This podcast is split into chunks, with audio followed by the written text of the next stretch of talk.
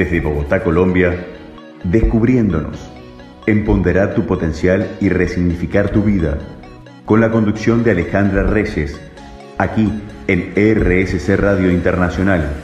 Escucha cosas buenas. Buenas noches para todos. Este es su, su programa Descubriéndonos, Empodera tu Potencial que se transmite por emisora RSC Radio Internacional, escucha cosas buenas. Y esta noche tengo una invitada muy especial, Anita. En Instagram la pueden conseguir como, y me corrige si estoy bien, Anita, todas en mí. Todas las Anas en mí. Perdón, todas las Anas en mí. Discúlpame, Anita. No te preocupes. Lo, lo, puse al revés. Todas las Anas en mí. Pueden encontrar a Anita en Instagram. Anita es coach en cambios de hábitos. Y hoy precisamente teniendo en cuenta que estamos empezando el año, vamos a hablar de este tema de hábitos y de cómo empezar a dar esos primeros pasos. Pero para empezar, Anita, quiero invitarte a que nos cuentes sobre ti. Eh, bueno, hola a todos, mucho gusto. Eh, mi nombre es Anita, gracias por esta invitación. Eh, bueno, voy a mencionar un poco lo que yo hago, cómo empecé sobre todo. Justo le comentaba a Alejandra que yo tengo una fascinación por la psicología, por el comportamiento humano y sobre todo porque lo empecé a aplicar en mí desde muy chica, desde la primera vez que leí un libro de inteligencia emocional y de verdad a mí me cambió la vida, tenía como 14 años creo. Eh, y en el tiempo yo me dediqué a ser diseñadora gráfica, que era otro camino totalmente distinto. Y mi papá un día, como cuando yo tenía unos 19 años, me dijo, ¿quieres ir a un taller de coaching? Y yo dije, bueno, porque yo dije, voy a aprender sobre coaching y no sabía que me iban a hacer a mí el coaching. o sea, que a mí me iban a hacer el proceso. Tú eras la coachee. Ah, exactamente. Y pasé por un proceso como de tres meses que realmente me transformó y yo me enamoré de eso y dije, yo quiero hacer esto para otras personas. Entonces me tomó un tiempo prepararme y todo. En el camino pues vino la pandemia, me certifiqué como maestra de meditación también. Luego más adelante, ya cuando tenía mi certificación de coach, hice una certificación de, en nutrición que la terminé hace poco. Entonces he ido como acumulando todas estas cosas que he aplicado en mí y que, me ha, y que hoy en día trabajo con personas que quizás no saben por dónde empezar, que quizás están en procesos difíciles de querer empezar, pero se autosabotean, etcétera. Entonces las ayudo en ese proceso. Eh, y eso, me encanta trabajar con las personas y ver cambios reales, sobre todo, porque a veces empezamos y en el camino algo pasa, no sabemos, pero dejamos todo botado y no, no logramos los cambios que queremos, sí. A mí me, me surgió una pregunta, Anita, y es, ¿cuándo podemos decir que una acción que llevamos haciendo con cierta frecuencia se convierte en un hábito. O sea, uno cómo puede saber de, uy, el ejercicio ya es un hábito en mi vida, por ejemplo. Para mí está muy arraigado a la identidad. Eh, por lo general, cuando te dicen, eh, pasa por un proceso de 21 días haciendo algo para que se convierta en un hábito, eh, en realidad hay una, una base, digamos, lógica en eso, y es que a partir de los 21 días, más o menos, o sea, es como un, por ponerle un número, tu cerebro ha repetido tantas veces algo que ya se vuelve parte de tu identidad. Es como si yo mañana te dijera, eh, sal de tu casa y, no te laves los dientes. Y tú me vas a decir, ¿cómo no me voy a lavar los dientes? O sea, eso es algo que es parte, o sea, ya lo has repetido tantas veces que ya ni siquiera tienes que pensar para hacerlo. Solamente como el otro día una amiga me decía, yo ya me levanto al gimnasio, antes me costaba, hoy en día solo me levanto y ni siquiera lo pienso. Es como ya no, el, todo el proceso antes de que se convierte en un hábito, tú todavía estás como en esta lucha de lo hago, no lo hago. Existe la posibilidad de no hacerlo. Pero cuando se ha vuelto parte de tu identidad, tú dices, es algo que no voy a dejar de hacer. O sea, ni siquiera lo piensas, solamente vas y lo haces. Yo creo que en ese momento tú ya tienes arraigado el hábito. Claro, eh, a menos que yo creo que uno deja de hacer ese día lo que suele hacer ese hábito, a menos que tengas algún tema de salud, algo que sea como que se te salga de las manos y realmente justificado y que no se y que no sea y lo digo bueno por mí me imagino que por mucha gente que una vez se hace eh, pajazos mentales no se disculpa y se justifica con ay, mejor no voy a hacer esto, no, no voy a ir al gimnasio hoy. Eh, uy, es que amaneció haciendo un día terrible y a mí como me da tos con tanta facilidad, mejor no voy, ¿no? Que es una Ajá, disculpa. En vez de decir, no me da la gana de levantarme para ir al gimnasio y ya está. claro, Entonces, exacto. creo que hay una diferencia importante ahí, ¿cierto? Sí, creo que, creo que tenemos eh, muy eh, como idealizado esto de que los hábitos tienen que ser constantes y perfectos. Como que, por ejemplo, cuando la gente dice, eh, para mí todo tiene una similitud al, al, al, a cuando pensamos en las dietas. Por ejemplo, la gente dice, voy a hacer dieta por 30 días, pero resulta que un día no comes como, entre comillas, debías de comer, como te mandaron a comer, no sé. Y ya por eso, entonces es como, bueno, voy a tirar todo mi progreso por la ventana. Pero cuando tú tienes un hábito, puedes un día decir, sabes que hoy me siento cansada y hoy no quiero ir al gimnasio. En verdad no quiero ir y lo eliges. Eliges no ir, pero eso no significa que Ana María has- ha dejado de ser una persona que hace ejercicio. Y el siguiente día voy y no pasa nada porque es un, es como hacer algo constantemente, pero no de manera perfecta, sino tú, más, tú mismo vas teniendo como una lectura en el día a día de si, que, si es que de verdad un día te sientes cansado, no vas al gimnasio, pero el siguiente día vas a seguir yendo porque es parte de ti. Ok. Y teniendo en cuenta que estamos empezando el año, y a mí personalmente me encanta el- empezar año porque es como un lienzo en blanco. Sí, total. ¿Qué, cuáles crees tú que es lo más importante que alguien pueda tener en cuenta? Para uno, tal vez priorizar en qué hábitos, porque hay muchas personas que quieren hacer muchas cosas, ¿no? Y no priorizan y por eso dejan de hacer. Total. Y lo otro es cómo comenzar. Eh, preguntas importantes. Es- eh, primero, les recomendaría, justo lo tengo aquí al lado mío y por eso quiero mencionarlo. Hay un libro que se llama Hábitos Atómicos, que es de James Clear. Lo recomiendo demasiado porque es la manera más, la manera en la que él lo explica, el cómo pensar a tener hábitos. A mí, y ese libro lo leí hace tiempo y es, es, es muy poderoso. Lo Yo lo recomiendo. estoy copiando además. Hábitos atómicos y es muy fácil de leer, o sea, la manera en la que está escrito es muy fácil de leer. Pero yo diría eh, que hay algo clave en lo que tú dijiste y es no empezar con todo al mismo tiempo. Porque yo sé que porque tenemos un lienzo en blanco es como que de repente queremos reestructurar nuestra vida y ser ahora somos fitness y, y, y, queremos ser emprendedores y queremos hacer, y todo lo vas a poder hacer, pero no todo al mismo tiempo. O sea, lo recomendable no es arrancar con todo al mismo tiempo, sino empezar con dos cosas primero, por ejemplo y, y empezar a, a pensar cómo puedo hacer que esas dos cosas se hagan parte de mi rutina y se hagan fáciles para mí. Obviamente empezar algo no es fácil, pero digo, por ejemplo, si es que yo me voy a meter en, siempre hablo del ejercicio porque es algo como lo común que la gente quiere empezar, ¿verdad? Entonces, me quiero meter en el gimnasio, pero resulta que yo trabajo en el centro y me quiero meter en un gimnasio que queda en, no sé, a 20 kilómetros del centro, por así decirlo, de donde yo trabajo. ¿Qué probabilidades, probabilidades hay de que Mm. si yo vivo al otro extremo de la ciudad, yo voy a salir del trabajo y me voy a ir al gimnasio? Entonces, ah, ¿cómo volverlo fácil? Ve a un lugar que te quede cerca, ve un horario que tú sepas que de verdad te vas a cumplir. O sea, la idea es volver ese hábito lo más fácil para ti, para que sepas que no te vas a autosabotear con, uy, es que me queda muy lejos. O por ejemplo, si quieres empezar a leer, eh, puedes también hacer que un hábito esté como arraigado a otro hábito que ya tienes, por ejemplo, tomar café. Si tú eres una persona que toma café todos los días o quieres empezar a escribir, por ejemplo, entonces puedes empezar como a apalancar un hábito con el otro y decir, bueno, si quiero empezar a leer o si quiero empezar a escribir, lo voy a hacer con este hábito que ya tengo, que es tomar café. Cada vez que yo tome café, voy a escribir dos páginas o voy a leer tres carillas. Oh. Entonces, un hábito con el otro. Y parece sencillo, suena sencillo, hacer algo que me gusta con un pedacito de- del nuevo hábito. Tiene que ser sencillo y agradable, sobre todo. Obviamente, hacer ejercicio, si es que es algo que es un hábito que no tienes y dices, chuzo, pero es que me cuesta, encuentra un tipo de ejercicio primero que te guste. Puede ser bailar, hay gente que le gusta hacer crossfit, hay gente que le gusta correr o caminar, pero tiene que gustarte. Yo siempre digo que si hay algo que no te agrada, no es que va a ser placentero todo el tiempo, pero tiene que de alguna manera agradarte para que lo puedas sostener en el tiempo, ¿sí? Como las, las dietas, si es un tipo de alimentación que de verdad la pasas muy mal, no la vas a sostener en el tiempo.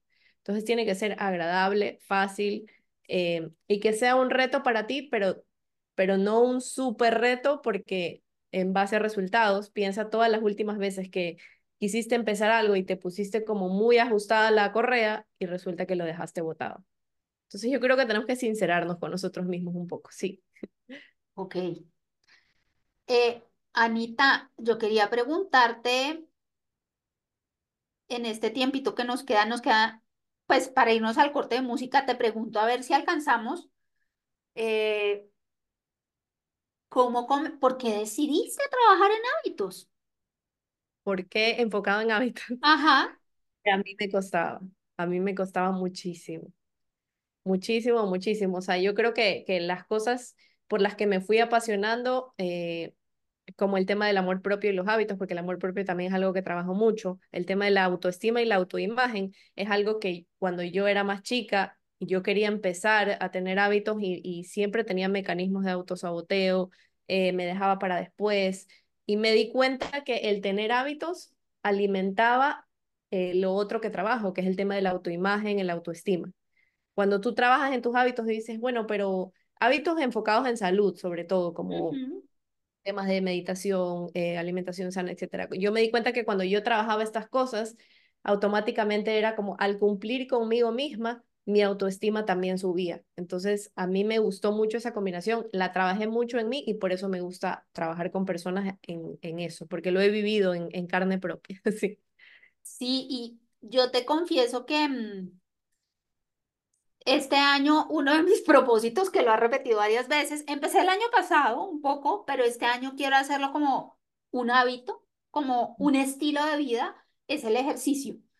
Em, y yo estoy tratando, antes cogía Uber para todas partes, ahora donde puedo camino, estoy, si puedo y tengo el tiempo, me devuelvo eh, de la oficina en bicicleta, o sea, como cambiar el, la mentalidad, ¿no? De, de disfrute, de, de, de, de, sentirme bien haciéndolo y me siento alineada contigo porque realmente cuando he logrado hacerlo y ahorita que pues no llevo nada, yo como desde noviembre y tú, y aproveché vacaciones que estuve en Bogotá, que no salí mucho para hacerlo, me siento bien porque llevo dos meses, no puedo decir que ya tengo el hábito, pero sí son pequeñas victorias que nutre tu amor propio. Estoy de acuerdo contigo. Realmente es como, es como ese de, darte evidencia a ti mismo de que, de que tú vales, o sea, de que vale separar el tiempo para ti, vale, el, vale tu palabra porque dijiste que ibas a hacer y lo cumpliste. Y parece mentira, pero cuando una persona te dice que va a hacer algo, que te va a cumplir algo, te va a llamar o van a salir o lo que sea, y no cumple su palabra, ¿cómo te sientes? Tú dices, chuta, no le importó. Y ahora ese mensaje nos damos a nosotros mismos cada vez que no nos cumplimos. Cuando yo empecé a asociar esa, eso, yo decía, ¿qué mensaje me estoy dando a mí misma? Y eso me ayudó a empezar a cumplir. Sí. sí. Pero bueno, Anita, tenemos que hacer un primer corte eh, para irnos a, a, a, pues a que los oyentes escuchen música. Entonces, les recuerdo que estamos en RSC Radio, emisora internacional, en su programa Descubriéndonos hablando con Anita de los hábitos, un tema que yo creo que es fundamental y los invito a que disfruten de la música y en un momento regresamos.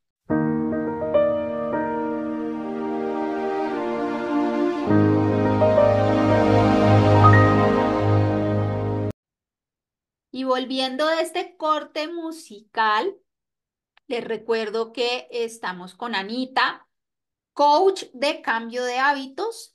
Y Anita, eh, me dejaste pensando con lo último que dijiste de la relación del amor propio con los hábitos y cómo esas pequeñas victorias alimentan y fortalecen ese amor propio. Entonces, me gustaría que nos pudieras compartir más de ese tema. A ver, yo creo que eh, en la, si en algún momento lo han escuchado, eh, en mucho del amor propio tiene que ver con el diálogo interno que tenemos, ¿verdad? Entonces, a veces el, ser humano tiene como 90 mil pensamientos al día, de esos 90 mil, el 60% son pensamientos desempoderantes, de no puedo, yo no sirvo para esto, eh, porque ellos sí y yo no, etcétera. Entonces, yo siempre digo que a esos pensamientos hay que darles evidencia de lo contrario. Entonces, si tú dices que no puedes hacer algo, o yo tengo a personas alrededor mío que a veces dicen, uy, si yo voy a empezar a comer sano, por ejemplo, uy, vamos a ver cuánto me dura. En ese momento, tú te dijiste algo que ya es como si ya ni siquiera te diste la oportunidad y ya renunciaste a ti mismo. Entonces, ¿qué pasa? Cuando tú empiezas a darte evidencia a través de las acciones, aunque tu diálogo interno siga así, porque a veces es como en automático que nos vamos con estos pensamientos, tú dices, ay, no es que en verdad yo creo que no voy a poder, pero cuando tú empiezas a ir al gimnasio un día, dos días, tres días, y de repente al quinto día, yo, yo trabajo con personas que me dicen, Anita, fui al gimnasio por cinco días, no lo puedo creer. Y tú vieras cómo les cambia la cara, es como, y, y, eso es como, digamos, ir al gimnasio es algo como más grande, a veces puede ser solamente tomar un poco más de agua o no sé, hábitos que son como pequeñitos, que en realidad son como estas pequeñas victorias que solamente van alimentando tu autoestima con buena evidencia para que cuando tú tengas un reto más grande lo puedas hacer. Eso yo creo que es como, es el tema de darse evidencia a sí mismo.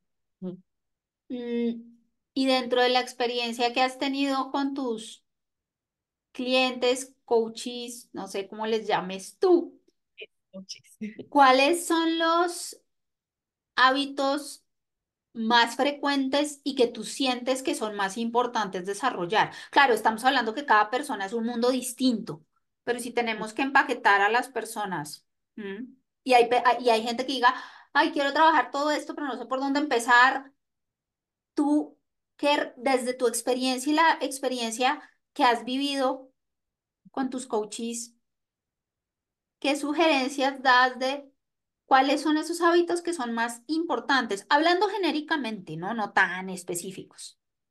Eh, a ver, yo diría, parece uno que, que, que parece que fuera como cualquier cosa, pero que es importante y es tender tu cama. Tender tu cama cuando te levantas porque eh, es la primera victoria del día. Eh, ahorita no me acuerdo del autor de la persona que dijo eso, pero él decía, esta persona que dijo esto decía como es la victoria más sencilla y más práctica que puedes tener en el día despertar y tender tu cama. Y a partir de ese momento ya te das un mensaje a ti mismo de que tienes el control sobre tu vida. Tender tu cama. Para mí, otro, dormir bien, que yo sé que es algo que nos cuesta y me incluyo en la ecuación, pero dormir ocho horas al día, de siete a ocho horas, es como súper importante, o sea, no solo a nivel eh, de descanso, sino por reparación, por salud mental, por todos los procesos químicos que pasan en tu cuerpo. Cuando tú descansas bien, de verdad que la vida te cambia y, y hoy en día es algo que no es muy común. De, de, hecho, hay mucha gente que hoy en día que yo conozco que, y alrededor mío, y hay estadísticas y todo, que dicen que, que la gente duerme muy poco y eso nos trae muchos problemas, o sea, incluso temas de motivación, de depresión, de salud mental. Entonces, para mí dormir bien es como uno de los hábitos más importantes. Em, y el otro, así como genérico, o, el más repetitivo para mí sería el tema de, de la alimentación, el ejercicio. Eh, hay una pirámide, yo tengo un reel en, en, mi perfil que está basado en un documental en Netflix que también lo recomiendo muchísimo, que se llama Stutz. Eh, este, ah, mm. Stutz, que sí. Es, es, el de Phil Stutz, que es un, es un psicólogo, psiquiatra, creo que es. Sí. Y que para, para tú romper como la inercia, él habla de las personas que están en, en, casos de, depresión muy fuertes, pero para mí eso es algo que se aplica a todo el mundo. Cuando tú quieres empezar, él dice que la base de la pirámide es que tú empieces por, tu, por, eh, por lo físico, o sea, por sentirte mejor físicamente, que empieces a comer más sano, que cojas luz del sol, que hagas ejercicio, porque solamente empezando por eso de ahí, tú puedes como romper la inercia de esta monotonía cuando uno se siente como estancado y tú dices, es que no sé qué hacer. Puede ser que no vayas a resolver tu vida después de cinco días de hacer ejercicio, no para nada, pero al menos ya vas a haber empezado como a moverte, a mover la energía para sentirte mejor contigo mismo. Entonces, creo que serían esos. Ok. Y te quería preguntar un proceso de coaching para cambio de hábitos, que, me que nos cuentes un poco cómo es ese proceso, que a mí me da curiosidad, cuánto tiempo toma, cuánta disciplina. Bueno, siempre, yo siempre le digo a, mi, a, a mis pacientes, a mis coaches, que, que en realidad, les digo, estamos en tus manos, porque sin acción no hay cambio. Eh, pero bueno, siempre tenemos una primera sesión en la que es como un diagnóstico, donde hacemos una evaluación de diferentes áreas de su vida. Por lo general dividimos la vida en siete áreas, entre esas está el área de pareja, el área de trabajo, eh, la, el área de recreación, el área espiritual.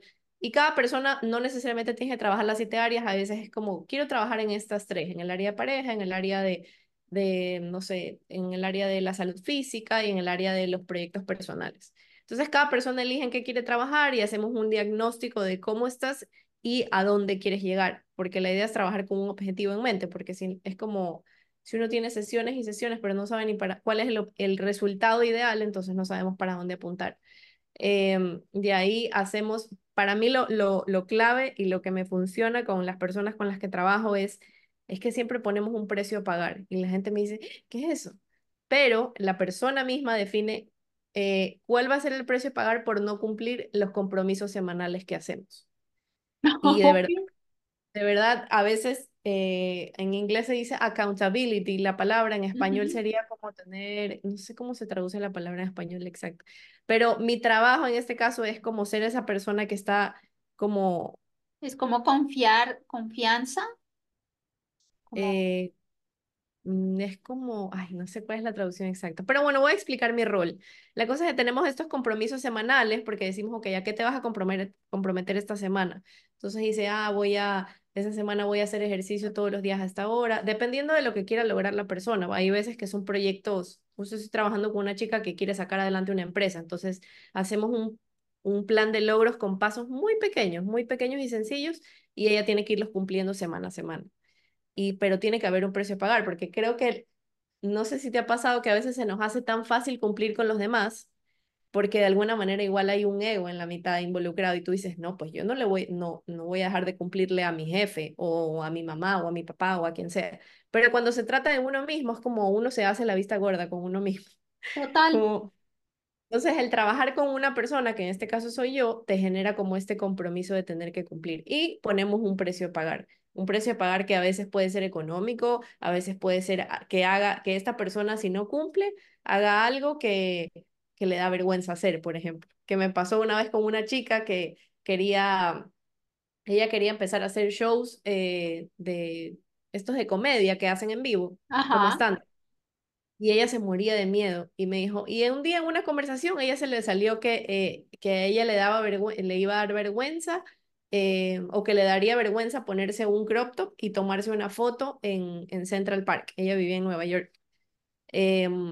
Y ella se le salió eso. Entonces ya cuando estábamos fijando los precios a pagar por un show que ella quería hacer, pero le daba vergüenza hacer, le dije, ok, hasta esta fecha vas a cumplir con esto que tú quieres hacer. Y si no lo haces, tienes que subir la foto en Central Park con el crop top en tus redes sociales. Eh, se moría de miedo. O sea, yo creo que si a mí me dicen que yo haga eso, no sé, capaz que para mí no me da vergüenza, pero para ella era como que le daba temor. Ya, a veces son precios a pagar así, a veces son otros tipos de precios a pagar. Pero bueno, la cosa es hacer ese trabajo como de coach semana a semana para que tú vayas cumpliendo tu plan de logros. La idea es tener acciones concretas que tengas que cumplir. Y tengo una, una, es que esto también me genera inquietud y es, la gente sí cumple su precio a pagar, o sea, sea monetario o la chica sí finalmente cumplió y si no cumplió, sí se tomó la foto y la compartió. La verdad es que hasta ahora todos han cumplido, entonces no he visto el precio a pagar pagado.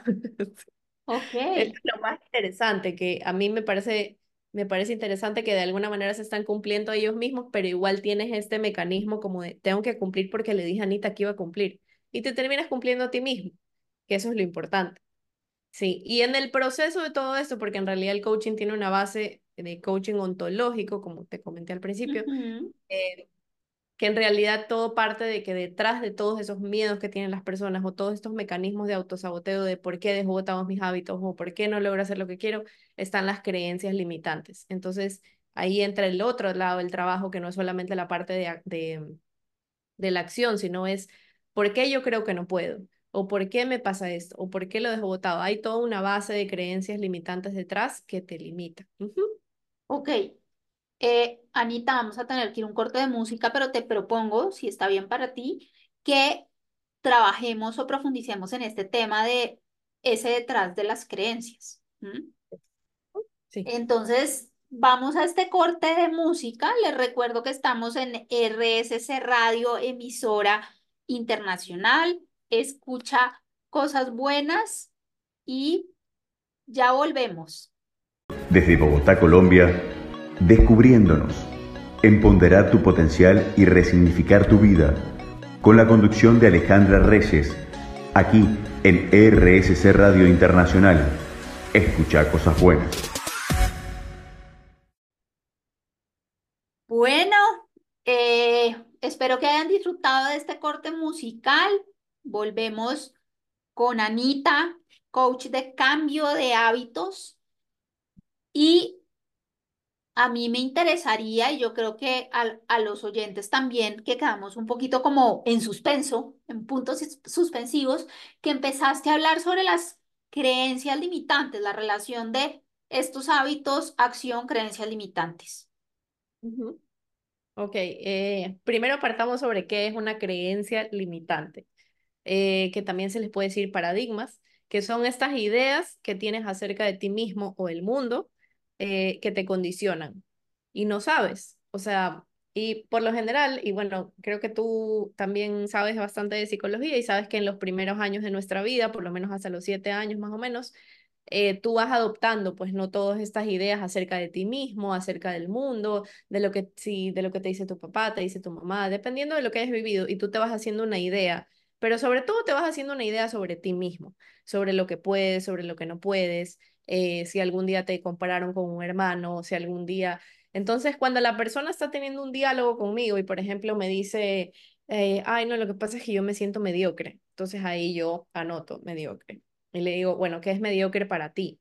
Entonces empezamos a desmenuzar un poco qué hay detrás de esta palabra, porque a la final los seres humanos eh, nos, nos comunicamos a través del lenguaje y nos definimos por lenguaje. Y, cada, y las palabras tienen significado, pero lo que es amor para mí no es amor para ti. Lo que es éxito para mí no es éxito para ti.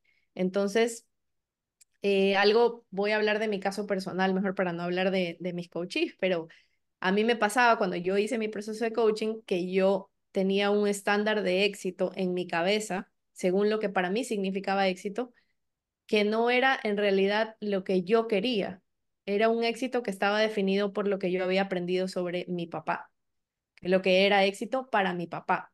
Entonces, claro, yo hacía muchas cosas que a mí me hacían feliz y que yo estaba haciendo mis proyectos y todo, pero yo me juzgaba a mí misma a través de, esa, de ese éxito de otra persona. Entonces eso me costaba, pero cuando yo empecé a darme cuenta que no necesariamente esa, esa concepción de éxito no era mi concepción de éxito, eh, yo empecé a como a valorar más las cosas que yo hacía en función de lo que el éxito era para mí.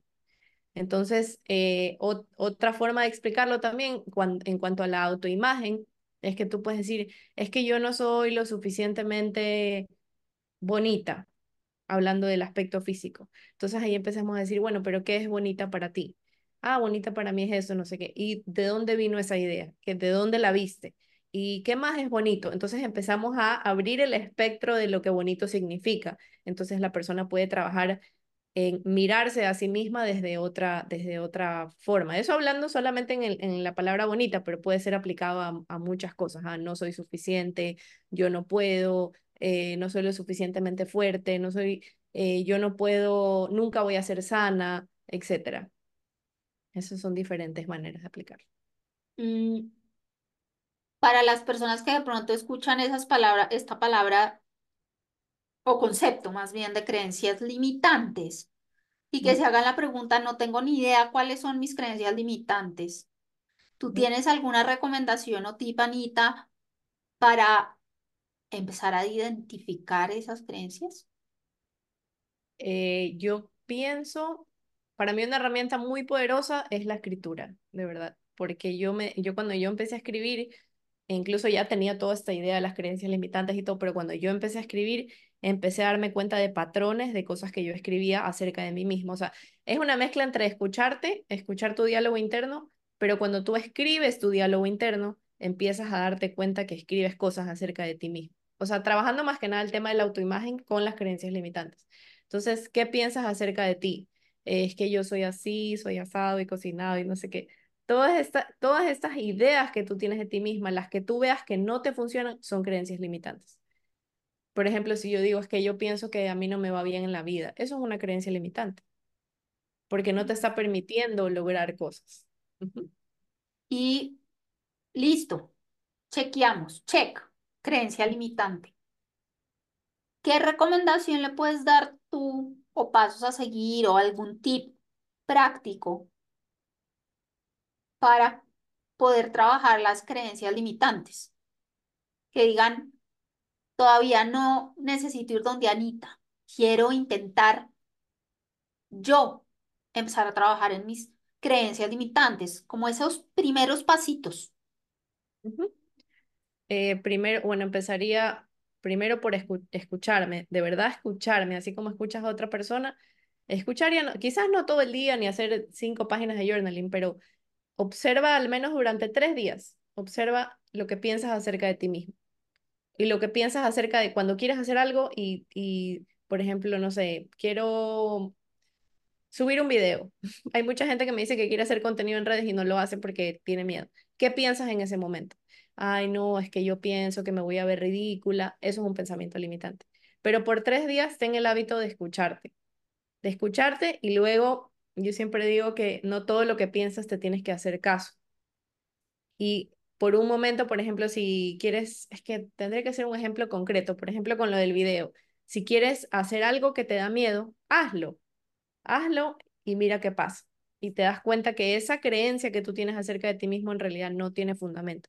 Uy, es que yo no tengo, yo no me voy a levantar mañana a correr porque yo soy vaguísima, eh, no puedo.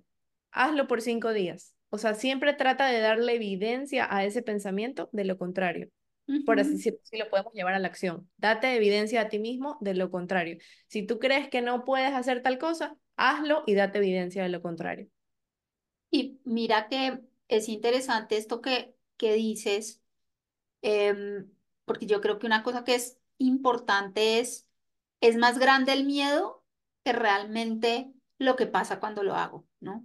O sea, esa creencia de no soy capaz es, es, es más ese miedo como ese monstruo ahí, el coco que está diciendo que no puedes y cuando lo llevas a la acción, digamos que no lo lograste, no pasa nada, pero te das cuenta que fuiste capaz de hacer por lo menos un, un, pedazo de eso que te habías propuesto, o a veces te das cuenta que eres capaz, ¿no? Es más ese miedo.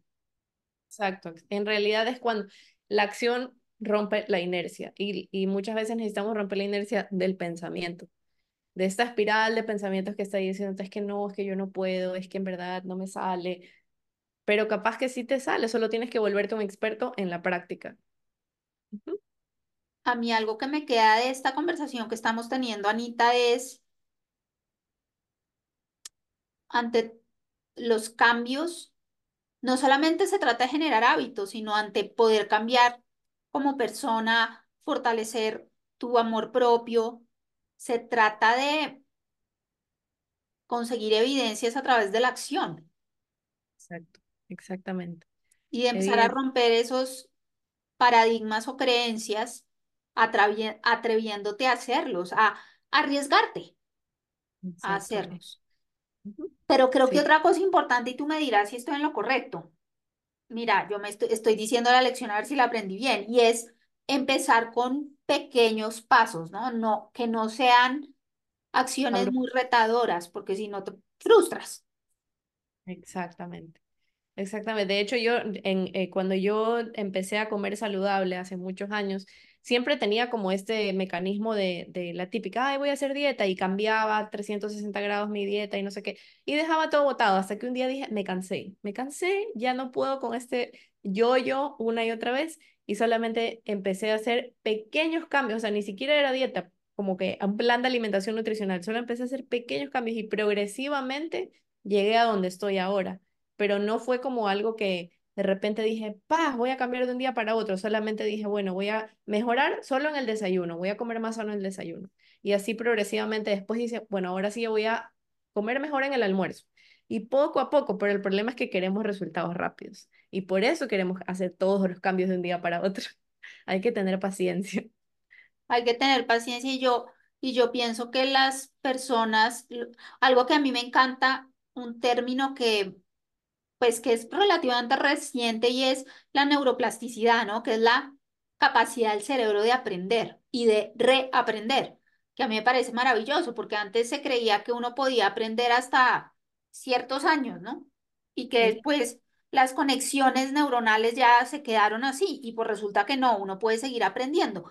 Pero el punto es que no se pueden esperar resultados de la noche a la mañana, sino que se necesita de dedicación y de un proceso gradual. No sé tú qué opinas al respecto. Yo creo que siempre digo que el, el, yo le digo esto el efecto pastilla, es que, o el efecto red social también, que es como estamos acostumbrados a hacer clic en algo y que pase algo, o estamos acostumbrados a tomarnos una pastilla y que pase algo.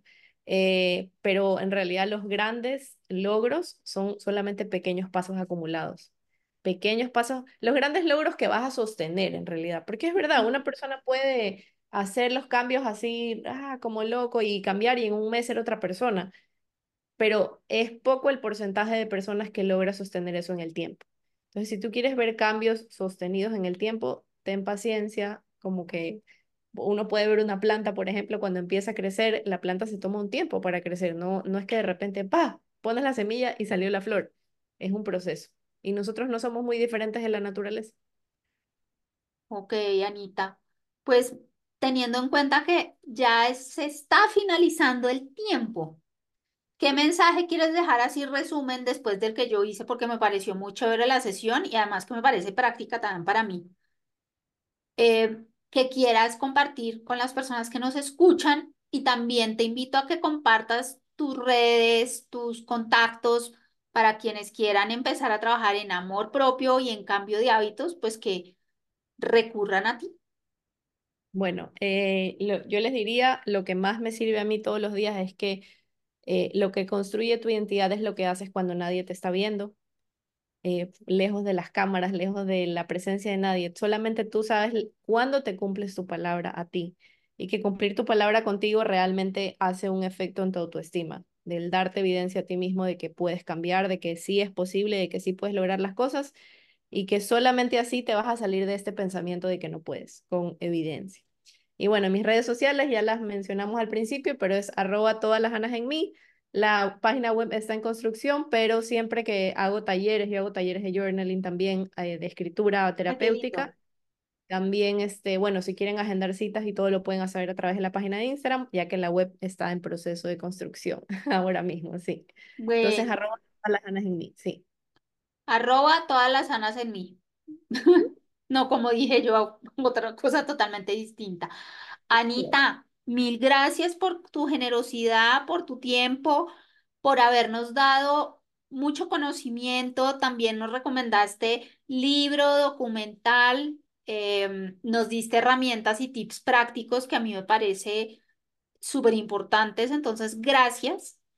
Gracias, gracias a ti, Alejandra, por invitarme. No, con mucho gusto. Eh, entonces, pues ya estamos llegando al final del programa. Espero que para las personas quienes nos escuchan hayan disfrutado tanto el programa como yo. Yo me quedo pensando y precisamente hice como esa síntesis de lo que dijiste, porque me queda sonando como, bueno, voy a seguir trabajando sobre actuar, pequeños pasos, ¿no? Y sobre esas pequeñas victorias que la verdad me ha gustado mucho con, con, con mi reto de este año, que es empezar a hacer del ejercicio un hábito y les recuerdo que este es su programa Descubriéndonos, Empodera tu Potencial. Eh, los acompaña Alejandra Reyes y esta es su emisora digital RSS, RSS Radio Internacional. Escucha cosas buenas. Nos vemos en una próxima ocasión. Anita, si te quieres despedir. Bueno, muchas gracias, muchas gracias por estar aquí, gracias por la invitación y de verdad espero que que, se cumplan su palabra con ustedes, que es lo más importante. Bueno, gracias Anita, también me despido de ti. Eh, espero que nos podamos encontrar en otras ocasiones y para todos que hayan disfrutado del programa y lo más importante, que se puedan llevar tips para llevarlos a la acción. Eh, bueno, buenas noches, que estén bien y eh, hasta luego. Desde Bogotá, Colombia, descubriéndonos empoderar tu potencial y resignificar tu vida, con la conducción de Alejandra Reyes, aquí en RSC Radio Internacional, escucha cosas buenas.